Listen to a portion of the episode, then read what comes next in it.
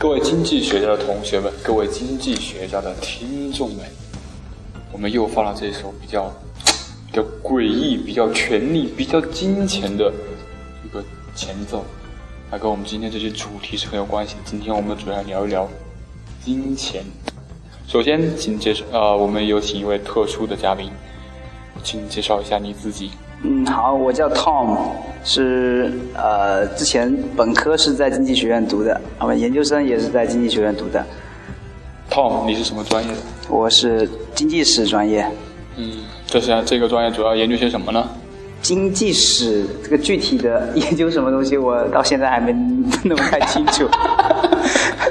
因为从呃这个经济史这个专业题专业名来讲的话，可能是不比较不太呃不务正业的一类，因为我做的事情跟这个没什么关系。好，我们今天聊一聊你的本职工作。对今天我们说到金钱，你要给我们带来些什么呢？啊、金钱，其实我是没什么钱的，我一般三餐 三餐还要向别人借钱吃。就像这个马克思虽然研究的是经济学，但是他经常也都是经济上出现重大问题，要别人你。现在已经以马克思自居了。没有，仰望星空，仰望星空。Tom，你今天到底要给我们带来些什么呢就是，我就聊一下我最近在做的一些事情。？OK，啊，我现在呃基本上做的事情有两类，就是啊、一个是做交易哦，做交易。啊，它的内容就包括有股票、哇哦，股票，华尔街之狼。然后这个还有期货、哇哦，更高端大气上档次，期货还有黄金，还有黄金。也就是贵金贵金贵金属哈对，包括比如说黄金、白银、镍这些东西，当然也有呃大宗商品哦，那我们一个一个来吧，一个一个来吧。啊好，就是基本上这个只是在交易这个主题下面的一些，这就是我们经济学上所说的标的。就无论它交易什么，只是你要交易的，你交易白菜也好，榨菜也好，都是一样的，就包括在这个大宗商品里面对。还有就是外汇，外汇啊，你怎么好像我我看一下啊，你这个列列举的，好像除了那个那个叫什么来着？大宗商品嘛，榨菜嘛。不是不是，呃，就是债券，你好像除了债券没没有搞错，好像都搞了。债券我实在搞不来，不知道，没有接触过这一类。债券没有接触过这一类。啊、说了说了这么多哈，就是这么多东西，什么股票、期货啊、贵金属啊、大宗商品、外汇啊这些，嗯，哎，你感觉哈，就是这些交易当中你，你比较啊，你觉得哪个会更有发展？你觉得哪个会更赚钱？给大家说一说。啊、这个好像是可能是呃，如果是要说赚钱的话，无论你是精通哪一门的话，都是一样的。哦，为什么我我会把它归类成呃，在这个交易里头，啊，本来它的标的是不一样的，但是对在我们这一类交易者来说，他们都是一样的，因为我们是哦图表交易者。图表交易者，哎呀，我们解释一下什么是图？啊看只看看图表吗？对，图表交易者，就基本上应该是基本上啊，基本上啊基本上我们是只是看图表交易的。那我们简单举一个例子，什么叫图表交易啊？我们以股票为例子，应该是呃大家都比较熟悉的一个啊一一个一个交易产品。那股票就是我们呃在国内是分为 A 股跟 B 股，对吧？嗯嗯，但是我们呃，国内投资者能够投资的就是 A 股，然后如果呃那个在香港上市的那叫 H 股，我栽我栽纽约上市叫 A 股。对，然后就这个对股票来说，什么叫图表交易者？图表我们就涉及到呃股票的走势分析。走势明白吧？上上下下，上涨下跌这个我们学经济学的都很清楚。对那走势走势的记录是什么？用什么东西来记录呢？就是用图表。图表。啊，现在是比较常用的 K 线图啊，比如啊说，对我们东方人平平常呃经常用的是这个东方人对这是真的，因为西方人不常用哦，就是蜡烛图说，这个东方人啊中日韩都是这样哈。对 K 线，我们东方人比较用的是 K 线，然后西方人用的比较多的是那种竹节，竹节的是虾米啊？就是竹节的这个这个图，它的形状有点像竹子，它是、哦是这样的。你说这它是这样的，不是这样的是吗？哦，原来是这样的，不是这样的，它是这么长，因为它长得比较像这么长，还是这么长？因为如如果有接触过这啊个投资的话，啊、这些投资者他肯定对 K 线是非常熟悉的，但是对这种、啊呃竹竹竹节图是不太熟悉的。其实是一样的，K 线图你熟悉吧？K 线图我是看是有看过，对啊，就包括有四个价格，然后竹节图也是一样的，它是啊，你刚才说的竹节图和 K 线图就是两种图表哈。对两种记录走势价格的图表。哎，我我我我有一个想法，就是啊如果光做图表分析，会不会就是像因为像我们中国是一个比较例外的一个国一个国家嘛，因为啊世界上分两种市场，一种是市场，一种是中国市场。那关于我们这个中国市场用这种比较纯西方的这种技术方式来处理，会不会会有点影响？呃，这个是我们待会儿要谈的话题，就是关于这个呃图表交易的问题。图表交易为什么说啊、东方跟西方有不一样？东方与不一呃西方不一样，是因为我们整个市场机制是不太一样的。啊但是从呃图表上来说，它的表现形式都是一模一样的，因为它只有 K 线图。啊，这就是这就是一种对呃，对于同一走势图采取不同的方法而已。嗯，对。然后我们主要的分析是以这个图表为为载体，然后分析这个图表背后的关于人性的问题。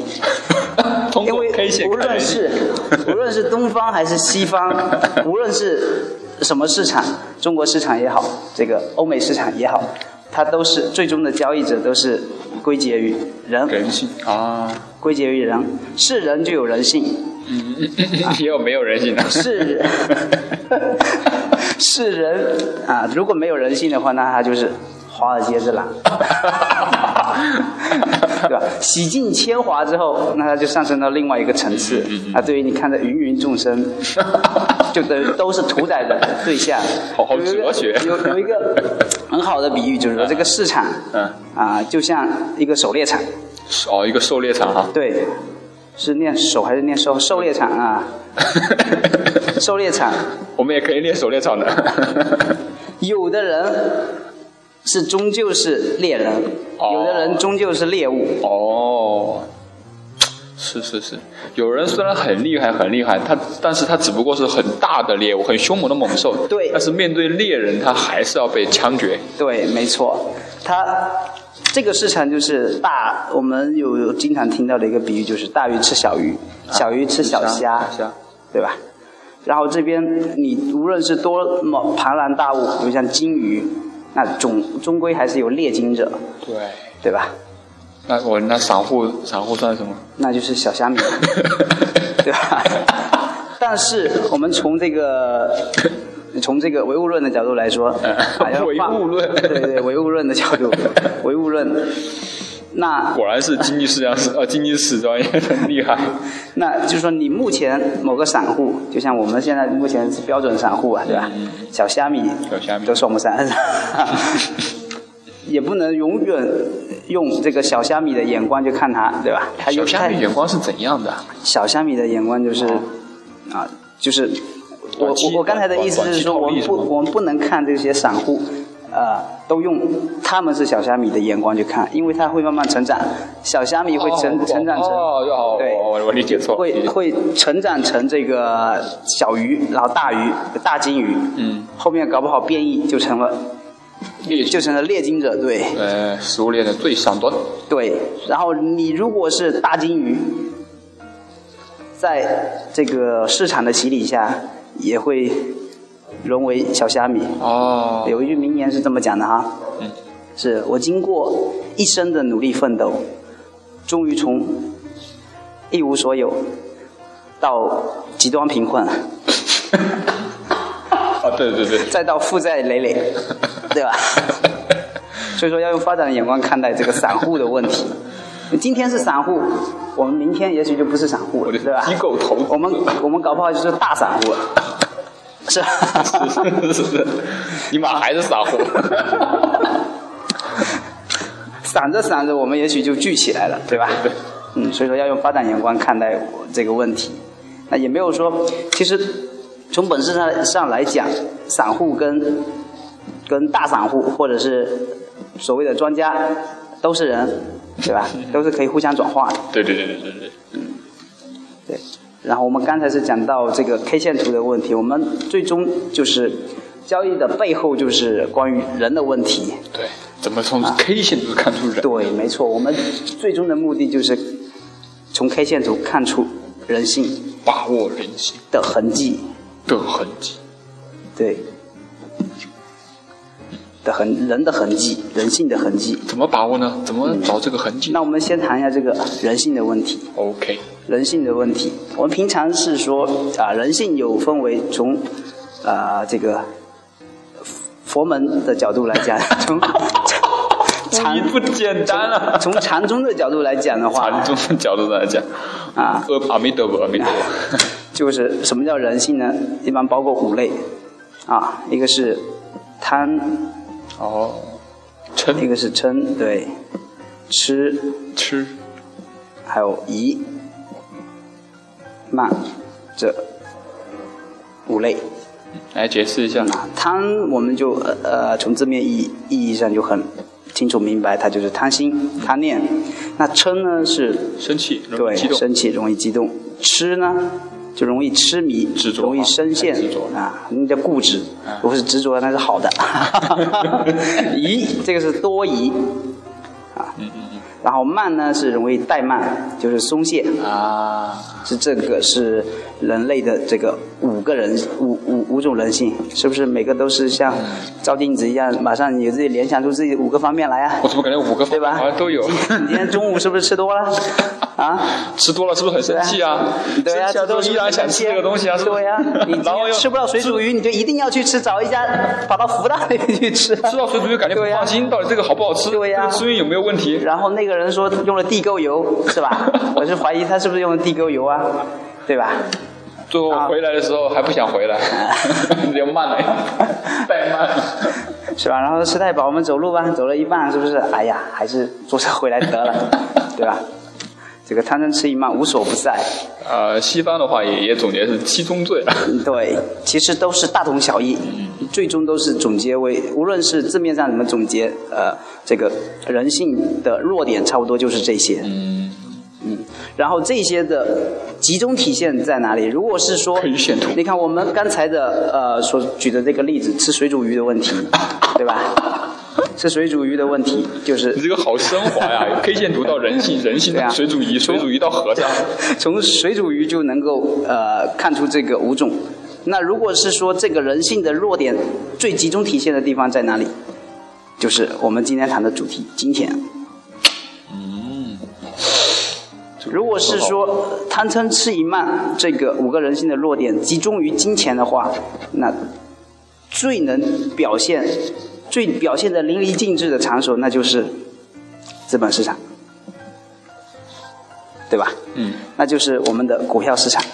嗯。股票市场，无论是说你你整个人原先在生活中是怎么样的，呃，宣称自己没有这个。啊，贪嗔痴疑嘛，你到这个股市来试一试，你就知道了。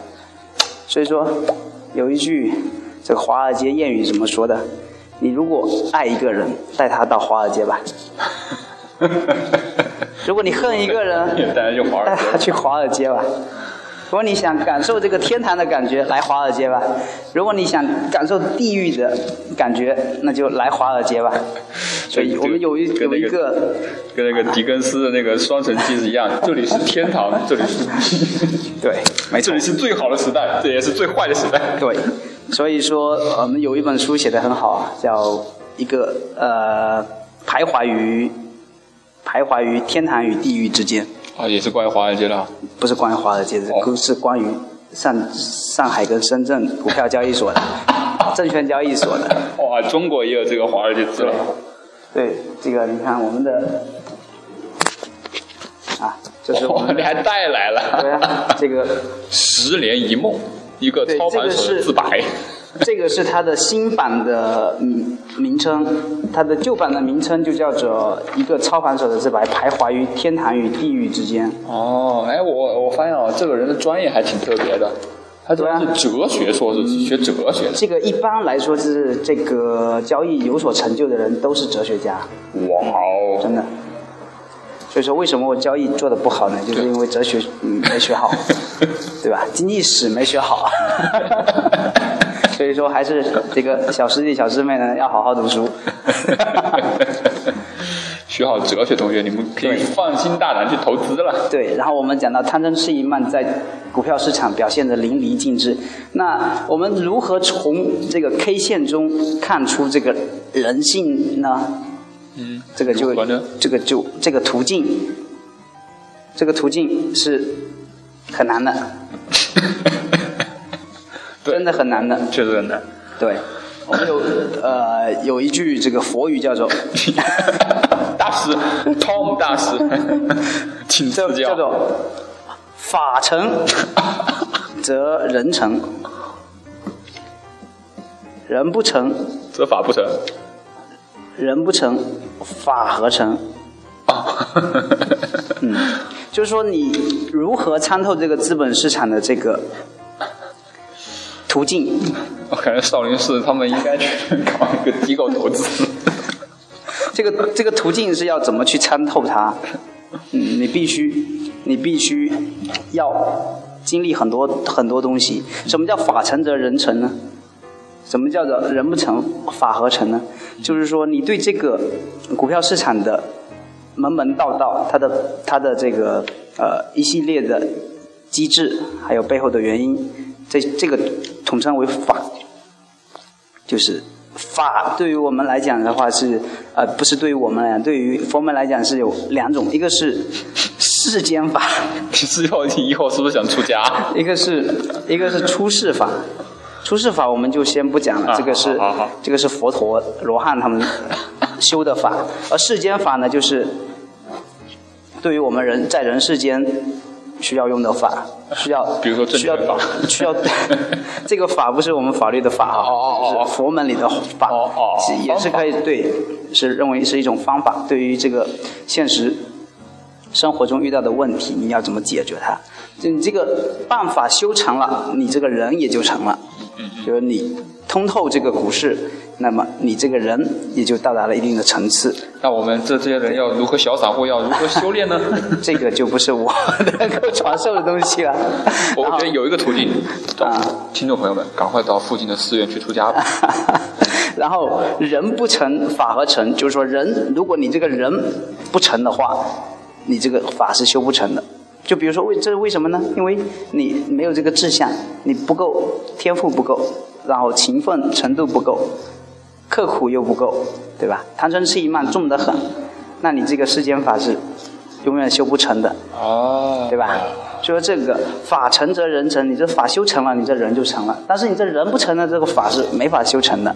所以说就讲到这个资本市场，你怎么参透这个资本市场很难首先得自己努力。很难。对，你要努力克服贪嗔痴一慢，哦，因为芸芸众生都是贪嗔痴一慢，你只有在汤汤姆大师，你只有在开口就是禅机无限呐、你只有在贪嗔痴一慢最集中的地方，超脱于贪嗔痴一慢，你就能够对这个市市场通透。就有种那种大隐于市，小眼隐于林的感觉。你非得到那个充满了这种贪念的地方，你才能够提升自己。对，没错，你就要在这个最五浊恶五浊恶世里面，然后生出浊，恶世。生出一朵莲花来，对吧？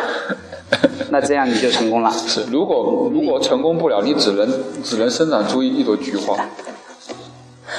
啊，这菊花的问题我们不谈。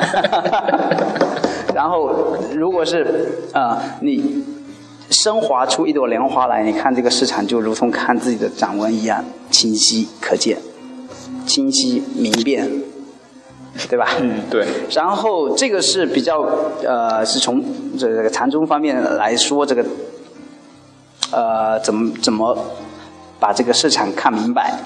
然后另外，如果是从我们这个中华文化来讲的话，就是一个很简单的，呃，从《论语》来讲，又跳到儒家了。来，对，这个是因为儒家我们是有很多误解的，嗯，啊，认为这个呃，特别是经过这个五四之后，对对啊，孔子这个人进行全面的批判，这个是有问题的，对吧？嗯，然后其实《论语》的精神，《论语》的精神，《论语》的精神是有助于修这个世间法的，对吧？嗯。论语》《论语》的精神有很它主要是哪个精神比较适合？《论语》的整整体的整整体的精神，哎，你觉得，呃，《论语》的话，主要我觉得如果用一个字来概括了，人吧，我觉得《论语》人是这个人吗？对人，啊，不对，那你觉得是哪一个？应该是四个字，我是说用一个字来概括，叫谈成执念。见、学、行，文见学行。啊，我觉得你这四个字如果归结成一个字的话，嗯可以谓之仁义。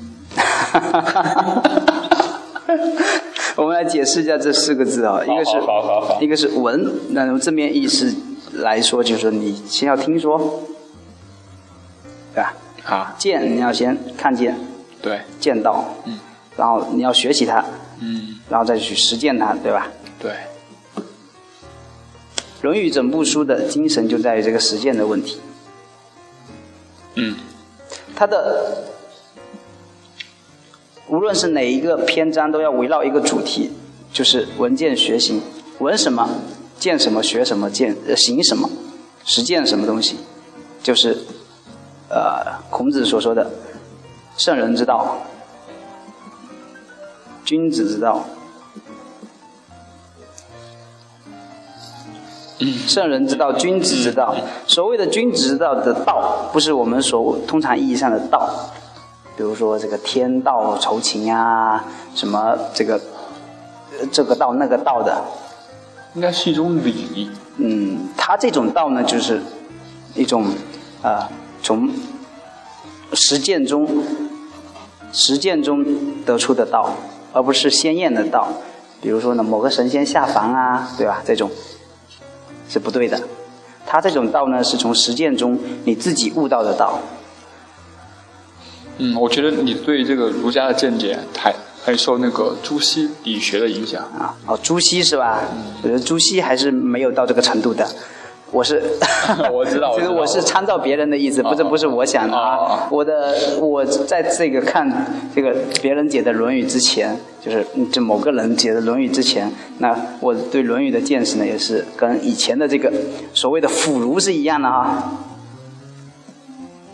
腐儒是一样的，其实关于这个儒学的发展啊，从孔曰成人，孟曰起，再到那个董仲舒的那个天人感应，以及到那个宋代以及明代的程朱理学，然后最后发展成发展成那个王阳明的心学。我觉得这一脉来看的话，越来越最终于这个实践了。对，那么就是你刚才讲的这个脉络脉络的话，比较靠谱的，也就是王阳明的心学。嗯，哎，这个这个不一，这个倒不一定，因为王夫之，王夫之也对前者他有一个有也有一个总结作用，虽然和虽然和王阳明呃嗯。我们要对，我们扯远了，扯远了。今天不是蓝条探路 线，下期再说。对对，我们从这个呃，从还是从这个文件学习这边开始去。啊就比如说你要参透这个股呃股票市场、证券市场，或者是一切的交易，那么你就要先去听听到这个市场上的一些交易方法，嗯看到好正确的学习方法，然后再去学习它，再去实践，从实践中去检验它，然后再去再去升华它，然后再一遍的文件学习。只有这样才能够对这个呃市场有慢慢慢慢充分的了解，是这样子的。那我们刚才扯得很远了，从这个 K 线图开始一一直开始讲，到了后面这个人性的呃这个痕迹这个问题这个问题。那接接下去我们讲到呃一方面是我刚才讲的有两方面，一个是交易，另外一个是 对吧？哦，我知道另外一个，好来来来，另外一个是扑克。嗯，就给我们讲讲你打的这种特别的扑克吧。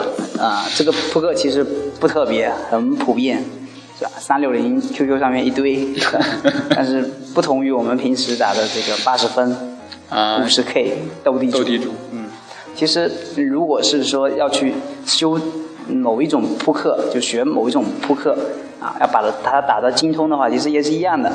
那就是说，这种德州扑克，德州扑克，对对对。现在我们这个这个第二个主题定定了哈，就是德州扑克。德州扑克，对对对。那关于关于德州这个地方还是挺有意思的哈。对。感觉德州当时加入美国还是一种历时代的一个潮流。你知道为什么他要加入美国吗？不知道，我历史学的不好啊。对，德州。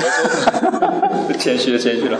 我虽然是学经济的，我就小卖弄一下，小卖弄一下。啊。就德州嘛，德州当时是是前面是那个德克萨斯州，又被称为孤孤星之州嘛。嗯。它是原来是墨西哥的一个州。啊。当时西班牙王西班牙王室呢，在在墨西哥要求废除奴隶制嘛。啊。但是德克萨斯州是一个蓄奴州。嗯。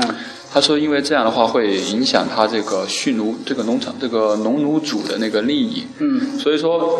德州为了继续保持蓄奴制度，嗯，所以就发明了德州扑克，不是，然后 加入了美国，因为美国允许他蓄奴。哦，然后墨西哥跟美国打了一场扑克，赢了，结果美国赢了。OK，那你讲一下这个德州扑克吧。啊，德州扑克它是一种啊，应该在美国比较流行的一个呃一种。一种类型，一种打牌的类型，类似于梭梭哈，啊，对吧？但是这个德州人在在在全美都是比较受歧视的，但是他们的扑克可是很出名的，歧视了很很多美国人。那么还是这跟中国斗地主差不多哈，地主很受歧视。对呀，你虽然以他命名的话，但是的呃对，但是很出名。那德州扑克，但是这个玩法需不需要我们介绍一下？总的来说呢，简单介绍一下，两句话介绍一下，就是每人发两张牌，有五张公共牌，你你这个就等于是每个人有七张牌，对不对？有五张公共牌，然后抽出你手上这七张里面抽出你最大的五张，看谁赢就谁赢了，对。开玩笑，没事。啊，就就这么回事。然后我们讲具体，我们就不讲德州扑克怎么讲一下你玩这个牌的一些体会嘛。啊，玩这牌，我必须要跟这个交易联系上啊，因为我们刚才讲交交易，其实交易的是背后的是人性，对不对？但德州德州扑克就更浅显了，因为它的德州扑克本身就是谁在打，人在打，对不对？你也可以跟机器打，结果他没进。如果跟机器打的话，那我这还真没听说啊。也有可能跟机器打的话，估计会赢得多。就像下象棋，你要跟机器下的话，估计一般人也下不过的，对吧？那还是还是讲求这个人性的问题。嗯。你打的都扑克，这个是扑克是人打的，那人必须有贪嗔痴疑慢，这是五个问题，对吧？那你无论是叫牌。那我们讲几个德州扑克的一些术语啊，比如说让牌，嗯，也称为过牌。过牌。对。啊，就是过，就我不要，对这个意思啊。过是说我不加注，你们要不要加？啊。然后还有加注，你认为你的牌好，你可以加注别人。加注。对。例如。跟注。哦，跟注。对。还有底池这些这些问题。抵池什么？是那个。底池就是你，如果说你要加注的话，这钱就到这个池子里头去了。哦，这叫底池啊。对。关于这些问题。嗯。关于这些问题，你要怎么样？关于这些问题的话，呃，它都会显露一个痕迹。嗯。痕迹，就类似于我们这个呃交易市场上面的 K 线图。K 线图啊。对。但是它的，因为只有七，一共。一共只有发五张公共牌，所以它的痕迹是轨轨迹是非常短的，是比较是比较好研究的。哦，比较好研究哈。对，相对于这个交易市场的话会简单一些，而且它的它的德州扑克的交易者就只有桌面上的几个人，啊通常情况下，你打到比如说两个人手上，呃，斗到最后的话，基本上会剩两个人到三个人。最通常的情况就是两个人。哦，说是一档对，就是因为其他人没牌都丢了嘛。啊，等到你看到第五张牌的时候，一般就只有两个人，那你的对手就其实就只有一个一个人。那就是王对王的。对，但是你交易的话是对着成千上万的投资者，成千上万的贪嗔痴疑慢，而这个是呃的德州扑克，你通常对的就是三五三五个人，到最后也就是一个人，嗯所以会相对简单一点。但是，但是它的内在逻辑这两个方面是一一模一样的，因为都是需要克服这五个贪嗔痴疑慢。对，所以说这这个是我今天要谈的两个主题。那那补充再谈第三个主题就是，等一下，我我打住一下，啊我问一下，德州扑克的话，你们这玩的话，这个输赢的话，一般多大？一般你要多大就有多大。哦，上不封顶啊！对啊，那一般下注的话，一般最低要下多少？嗯，那主要看你玩的这个等级是多大的。那比如说你玩那个等级，一般最低下是多少？我是我是这个注就不好意思说出来了，就是最低级的 练手嘛，是吧？哦没事没事啊对，我们只是娱乐一下，娱乐一下啊娱乐一下娱乐一下。然后第三个就是说，无论是在呃生活中还是在事业中，其实都跟这个交易或者是德州扑克是一样的。对，因为这个社会，你要你要死吧你要在这个社会上生存，但每个因为这社会本身就是由人构成的，对吧？嗯，今天我们的 Tom 大师反反复复强调人，对。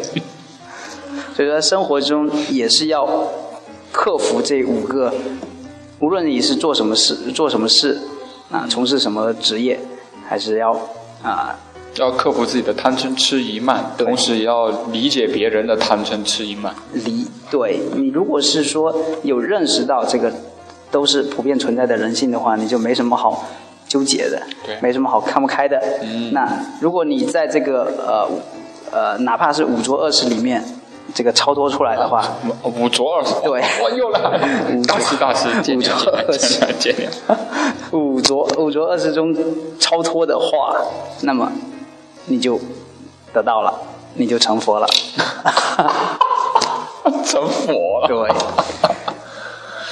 嗯，所以说，总的来说，你无论是交易呢，还是德州扑克，或者说是千千万万你喜欢的某个职业，你喜欢的某个专业，你要克服克服这些问题的话，啊，这就是克服贪嗔痴疑慢的过程，也就是悟道的过程。嗯，而这个道，不是那个道，是不这个是谁跟你讲佛法，呃，不是谁跟你讲佛法无边的道，或者是说哪个神仙、上帝式的道，这都不对。所有的道我道。都是你自己的道，嗯，都是你自己的道，靠你自己去创造，靠你自己去参悟，对吧？如果参悟的话，你就是大师，对成佛了。大师，你你是在暗示我们？没有，那那今天的谈话就这样。好好好，那最后我们大师给再给给大家最后再赐一句禅机吧。好，苦海无涯，回头是岸。这华尔街之狼，你值得拥有的。好吧，今天我们就到这里了，拜拜。好，再见。